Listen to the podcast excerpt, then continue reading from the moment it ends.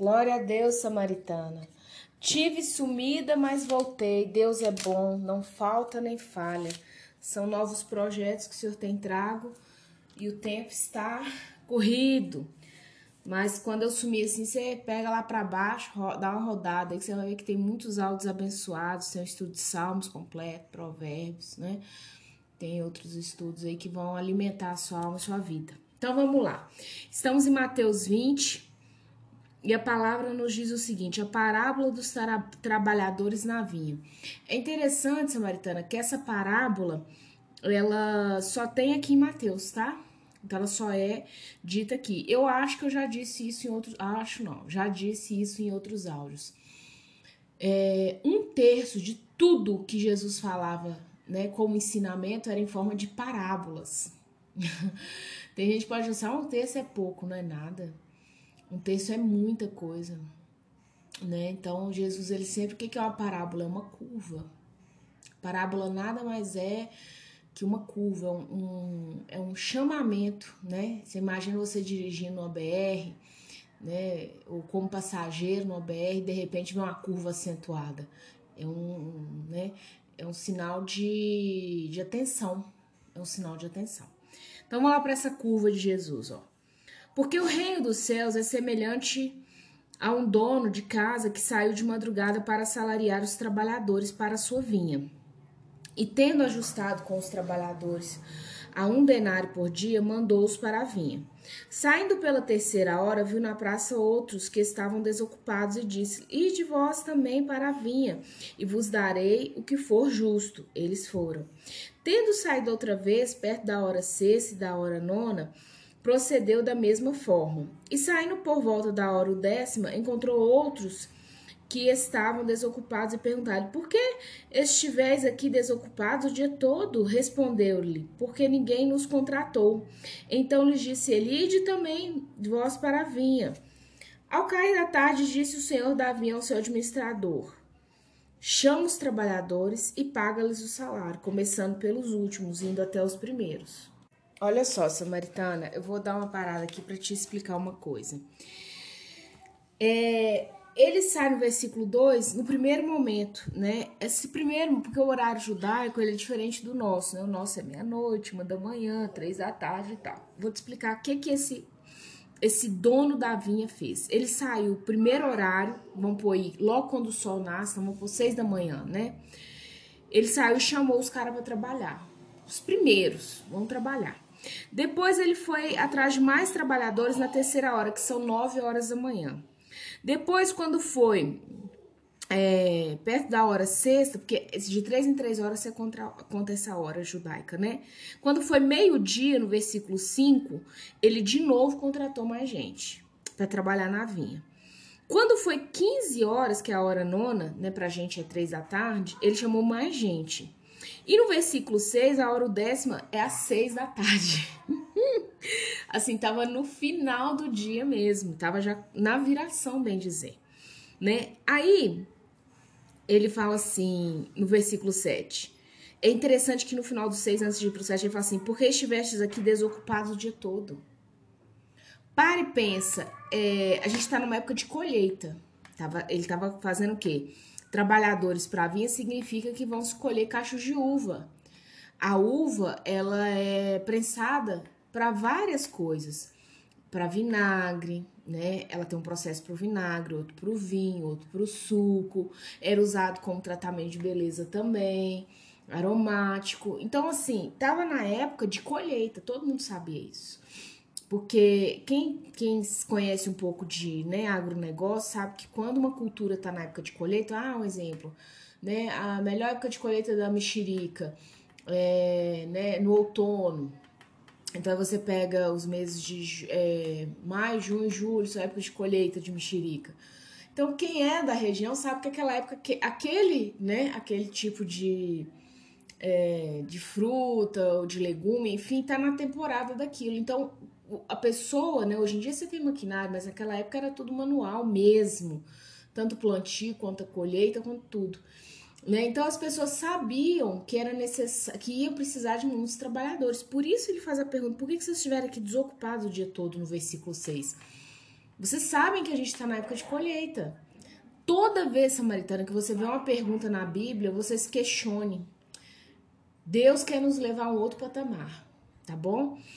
E aí ele pega, né? Olha, uma, duas, três, quatro, cinco vezes durante o dia, ele faz uma chamada. Vamos trabalhar, vamos trabalhar, e vai contratando. Aí no versículo 7, é, na, ah, no 7 fala, ah, porque ninguém nos contratou. Então ele disse, Elide também vós para a vinha. Essa sua desculpa não tá valendo mais, você pode ir para a vinha.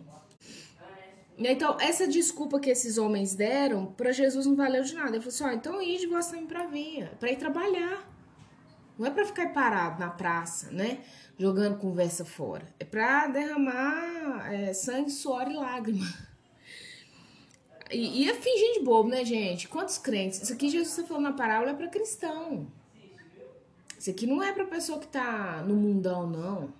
Isso aqui é para cristão. Você sabe que tá na hora da colheita, você tá fingindo de bobo.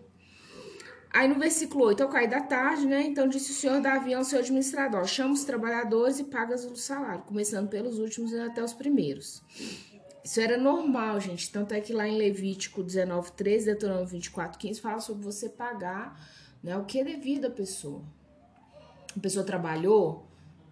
Só para vocês terem ideia por que, que né, é, ele chama o administrador e fala assim: ó, vai lá e paga. Eu vou ler para vocês em Deuteronômio 24, 15. Depois, quem quiser ler, também tá em Levítico 19, 13, tá? Fala assim, é, e tá falando aqui, aqui são coisas que Moisés vem falando com relação aos pobres e aos órfãos, tá? No seu dia lhe darás o seu salário, e o sol se, não se porá sobre isso, porquanto pobre é, e a sua alma se atém a isso, para que não clame contra ti ao Senhor e haja em ti pecado. Então, o fato de uma pessoa trabalhar para você, samaritana, e você não pagar o trabalho daquela pessoa, e aquela pessoa clamar ao Senhor, haverá pecado sobre você, porque você está deixando de ser justo. Aqui ele fala com relação ao pobre. Mas isso, indiferente se a pessoa é um milionário ou se a pessoa é um pobre. Trabalhou, ela é merecedora. Tanto é que eu não sei se você sabe. O salário do pecado é a morte, por isso que todos nós morremos. Nós somos assalariados disso. Tem gente que não entende, ah, por que, que morreu? Adão e Eva. Fruto proibido, pecado entrou e o salário do pecado é a morte. Então, vai chegar o dia do seu pagamento. Tem uns que morrem, acabou de nascer, morreu. Tem uns que no ventre estão querendo tirar, né? Tem uns que vivem 100 anos. Aí você questiona assim, mas por quê? Essa parábola aqui explica parte disso. Os últimos serão os primeiros, os primeiros serão os últimos. Deus faz como Ele quer. A gente vai terminar de ler parábola. Com relação à morte, eu sei que tem muita gente talvez que me ouça e fala assim, poxa, eu perdi um filho jovem, ah, eu tenho uma tia que viveu 100 anos, não tem filho, não tem marido, não tem ninguém, não entendo isso. O salário do pecado é a morte. E essa parábola da vinha nos explica como que esse salário é pago. É de acordo com que o dono da vinha crê que você deve receber. Porque, não sei, no dia do juízo final você questiona ele. Nós vamos ter mil anos para questionar a Deus, nossas dúvidas. Né? E aí, no versículo 9, vindo os da hora, o décima, recebeu cada um deles um denário. Então, perceba o seguinte. É, lá no versículo 2, ele fala, né, com os que começaram seis da manhã, vocês vão receber um denário. Eu tô pondo seis da manhã, gente, porque, né, esses trabalhos começam de manhã, cedinho, madrugada mesmo. Raiou, só vambora. É, e aí ele chega para os primeiros que chegaram lá, fala assim, você recebeu um denário. Então, o vino, os da última hora recebeu cada um denário. Então, aqueles que trabalharam menos receberam a mesma quantia. Ao chegar os primeiros, pensaram que receberiam mais, porém também se receberam um denário cada um. né? O que, que é o homem, né? O nosso senso de justiça é muito limitado. Nosso, quando a Bíblia fala que as, a nossa justiça é trapo de imundícia para Deus, que é o absorvente, dito absorvente hoje em dia, é um fato, né? Então, vamos lá, versículo 11. Mas tendo recebido, murmurava contra o dono da casa. Murmurava, né? Que absurdo. A gente trabalhou aqui o dia inteiro debaixo de sol e esse homem paga pra esses vagabundos que tava na praça. Já ouviu alguém falar assim? Ou só eu que penso assim? o mesmo que eu recebi. Isso é um absurdo, né? E aí, às vezes, seu ex-marido, você vê ele tendo uma vida melhor que a sua. Não que a justiça de Deus não vá se executar sobre a vida dele, tá, Samaritana? O homem que é negligente, ele paga um preço. Mas aqui esses caras chegaram no final. Talvez seu ex-marido chegue no final. No... Jesus tá para voltar hoje, meio-dia. Ele chega às 11h30 da manhã e ele recebe o mesmo galardão que vocês. Você fala, isso é um absurdo. Eu criei os meninos sozinha. Jesus volta, esse cara recebe o mesmo galardão que eu. É graça. Não vem de você, não vem dele, não vem do seu chefe, não vem da sua boa mãe, do seu pai traste, não vem de ninguém. Entendeu? Não vem daquele seu irmão que vale menos que né, o que ele defeca. Não vem de ninguém. De ninguém vem dele, vem do alto. Né? Aí, versículo 2: Dizendo a esses últimos trabalhadores apenas uma hora? Então, olha só, vou começar do 11 de novo, senão vai ficar sem contexto. Mas tendo recebido, murmurava contra o dono da casa, dizendo: Estes últimos trabalhadores apenas uma hora, contudo, os igualaste a nós, que suportamos a fadiga e o calor do dia. Então, assim, esses caras chegaram, trabalharam só uma hora, eles ganharam mesmo que a gente que passou o dia inteiro trabalhando. Eu, né? Aqueles, eles não estão nem perguntando. Se você ler na sua Bíblia, não há uma interrogação, um ponto final. O ponto final significa eu estou afirmando, é uma afirmativa. Versículo 3: Mas o proprietário respondendo, disse a um deles. Então, o proprietário pegou a uns. Interessante a Bíblia, né? Porque ele podia ter respondido para todos. Ele pegou um só e disse assim: Ó, amigo, amigo, hein? E ele não era fingido. Não te faça injustiça. Não combinaste comigo um denário? Olha só que ele. Você não entregou sua vida a mim? Então, tá tudo bem. Se você tá aqui no céu, uma pessoa que você julga que é um traste, uma traste tá com você, tá tudo bem. Eu não te ofereci nada mais, nada menos que isso. Mas tô acharada? Então, ele chega e fala assim: olha, eu não tô, não tô te entendendo. O que a gente combinou foi isso. Eu não, não tô é, te passando para trás. Eu não, não, não, faltei com a minha palavra. Eu combinei um denário com você, o pagamento do dia. Você está recebendo. 14. Toma o que é teu e vai-te, pois quero dar a esse último tanto quanto a ti. E, gente, pare e pense. O homem é o dono da vinha. Ele, ele sabe quanto que é o custo-benefício para se manter uma vinha para ter bons frutos. Ele sabe quanto é para arar a terra, para replantar, entendeu? O tempo certo da poda da vinha, que a vinha, não sei se você sabe, é uma rama, né? Ele sabe tudo isso. Então, ele, melhor do que ninguém, sabe quanto ele deve pagar ou não cada um dos seus funcionários. Quem é empreendedor, quem é proprietário mioso, mulher, homem, sabe exatamente isso. Você, se é um bom gestor, você tem que saber quanto aquilo te custou. Mesmo que você seja uma gestora do seu lar, né? Você tem que saber esses detalhes. Então, o que, que ele fala? Fala assim: olha, eu não tô te enganando. Eu combinei com você, é um denário, eu tô te pagando. Agora, toma o que é teu e vai, depois quero dar a esse último tanto quanto a ti. Eu sei quanto eu posso ofertar, eu sei quanto eu posso pagar. E o que eu quero pagar é isso. É, versículo 15. Porventura não é, não me é lícito fazer o que quero do que é meu? Ou são maus aos teus olhos porque eu sou bom? Agora, Samaritana, é o tapa na nossa cara. Olha o que Jesus fala. Será que eu, como dono de tudo, não posso fazer o que eu quero? Ou será que, na verdade, aos teus olhos é mal eu ser um bom, um, fazer o bem, ser bom? Olha como que Jesus vai no fundo da nossa alma. O seu problema é um denário ou seu problema é porque eu estou sendo bom com aquela pessoa que você acha que eu não deveria ser. Vê a diferença? Como que nós somos cruéis? Como que o pecado nos deforma? 16. Assim, os últimos serão primeiros e os primeiros serão últimos, porque muitos são chamados, mas poucos são escolhidos. Porque veja bem, Este homem, ele chega e ele começa a chamar esses homens. Vão para vir trabalhar. Deus, Deus a primeira hora do dia até a décima hora, que é às 18 horas. Então ele tá saindo chamando gente. Vamos trabalhar, trabalhar, trabalhar. Você crê que todo mundo que ele chamou foi? Eu não creio nisso. E a segunda coisa, mas poucos são escolhidos. Quem são os escolhidos? Quem ouve o chamado. Porque a gente tem mania de falar assim: Deus não me escolheu. Você tem ouvido chamado? Qual que é o seu problema em Deus ser bom?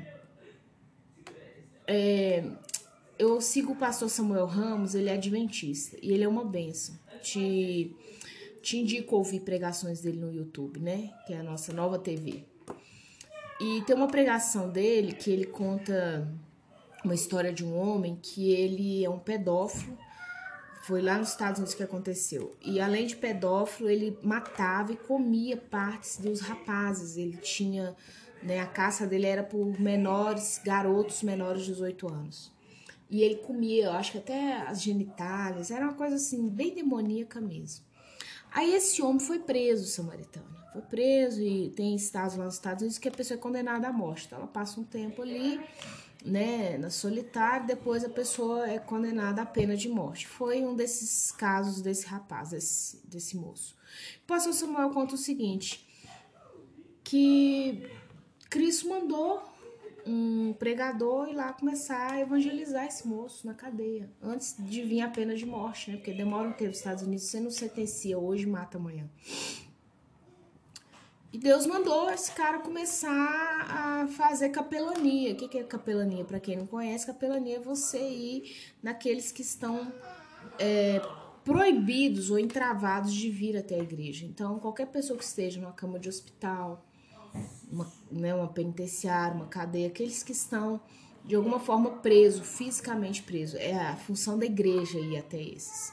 E o pastor Samuel falou uma frase que eu ri muito no dia da pregação. Ele falou assim, gente Cristo tem gente para tudo. Porque quem ouve a história desse homem, que foi um pedófilo, que matou mais de 17 jovens, não sei se foi mais ou foram 17 rapazes lá nos Estados Unidos, né? E comeu parte dos meninos, e, assim, é muita dor para a família. Mas é como ele disse, Deus tem gente para tudo. Você acha que o diabo tem gente para tudo? Não. É Deus que tem gente para tudo. E o que que Deus fez? Vai lá, falou com uma pessoa, vai lá e prega para esse moço. E esse moço se arrependeu dos seus pecados, e esse moço se converteu. E no dia que ele, né, né foi feita a eutanásia nele, ele foi pregando o evangelho. E quem explica? Quem explica isso? Talvez para você se olhe para ser um absurdo, é porque não foi seu filho. Não, Jesus pegou o filho dele e pôs na cruz. é, aí é a pergunta que do versículo 15: Ou são maus a teus olhos, porque eu sou bom? Fica essa. Oh, gente, barulho aqui no fundo, porque é ao vivo, né? Vocês já viram. Então é, fica essa pergunta para nós, para mim também.